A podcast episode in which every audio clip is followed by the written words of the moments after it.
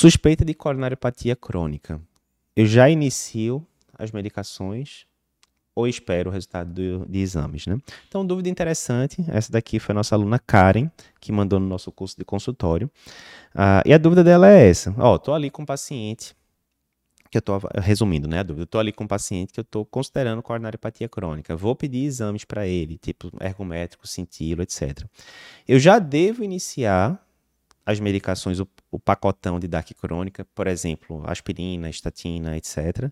Ou eu fico esperando o resultado do exame, porque pode ser que o exame venha negativo, eu, ah, isso não deve ser coronariopatia não, vou deixar o paciente sem medicação tal.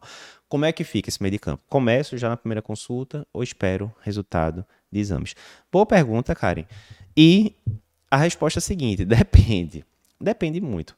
Veja, vamos pegar agora, vamos seguir a linha do guideline europeu, né, de DAC crônica de 2019.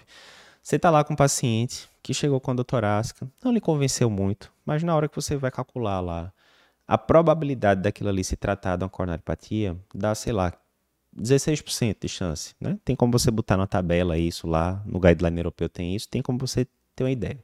16% de chance de ter coronariopatia. Quer dizer, né, por consequência, que 84% de chance de não ter. Ou seja, a chance do paciente não ter alguma coisa é maior do que ele ter. Beleza. De todo jeito, o próprio guideline europeu diz, ó, se a chance for de 15% para cima, é melhor investigar, sim, né, pedindo algum, alguma prova isquêmica para esse paciente, ou até um angiotomo, digamos, né. Nesse caso, digamos, você está lá no SUSão, tal, vou pedir um teste ergométrico para esse paciente. Até o paciente voltar com o teste ergométrico, tem necessidade de você prescrever aspirina, estatina, beta-block e assim por diante? Provavelmente não, né? Por bom senso. A chance é quatro vezes maior, cinco vezes maior, do paciente não ter coronariopatia do que ter, primeira coisa.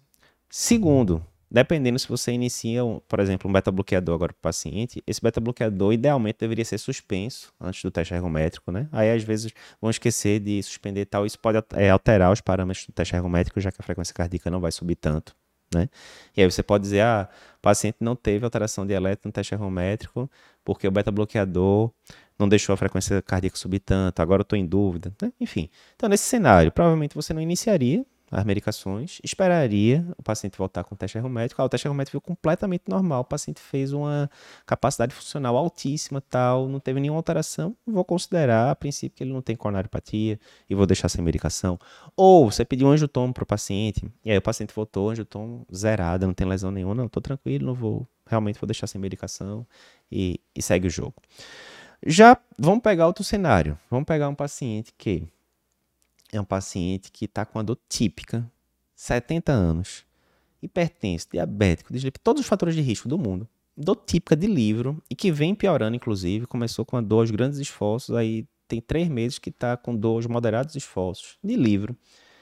Você fez um eletro paciente, já tem uma área inativa ali em parede inferior, sugerindo que talvez tenha fechado já a coronária direita, tendo tido um infarto ali em, em território de parede inferior, né, do ventrículo esquerdo.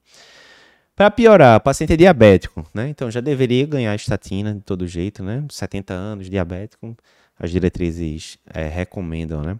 Americanas. O paciente tem entre 40 e 75 anos, é diabético, ele vai ganhar estatina de todo jeito. A dúvida é se vai ser estatina de alta potência, moderada potência, mas vai ganhar de todo jeito. E para piorar, vamos, vamos pintar mais ainda o quadro. Você ainda palpa pulsos diminuídos em membros inferiores desse paciente. Ou seja, algo que tudo indica, esse paciente também tem doença arterial periférica aí quase certa, né? E não toma medicação nenhuma tal. Bem, esse paciente de cara, né? Considerando o diagnóstico probabilíssimo, tanto de coronariopatia quanto de doença arterial periférica, que seria uma grande surpresa se o paciente não tivesse nenhum nem outro com esse cenário todo que eu pintei, né, para vocês. Então o paciente já tem indicação de AS. Ele já vai ter indicação de, de estatina, de todo jeito. Aí você vai ver lá, a pressão do paciente tá você vai ver lá, ele, ah, vez por outra minha pressão está dando aumentada, você chega na consulta, pressão de 150 por 90, você vê os controles de pressão que ele tinha prévio também aumentado, não está tomando remédio nenhum, já vai ter uma indicação, né, certamente de usar aí um, um IECA, um BRA da vida aí para melhor controle dessa pressão. Ou seja, nesse paciente a tendência é que você já vai entrando com um pacote completo para ele inclusive podendo considerar até o beta-bloqueador, né? Mas aí nesse caso você vai orientar, ó, vou pedir um teste ergométrico, por exemplo, então suspender o beta-bloqueador antes, né? Algumas fontes dizem que é para suspender um dia antes, outras dizem dois, varia um pouquinho. Mas nesse paciente que está no polo, né? com muita probabilidade de ter DAC, a tendência é que você já comece tratamento clínico né, para ele cheio. Outra coisa que vai influenciar nisso também é com que rapidez o paciente vai botar para você. Vê como é diferente. Eu peguei um paciente lá que eu estou com suspeita de DAC crônica, uma dor torácica, não me convenceu tanto, mas o paciente tem os fatores de risco e tal. E ele está ali no serviço privado. Você ficou ali com a pulga atrás da orelha, né?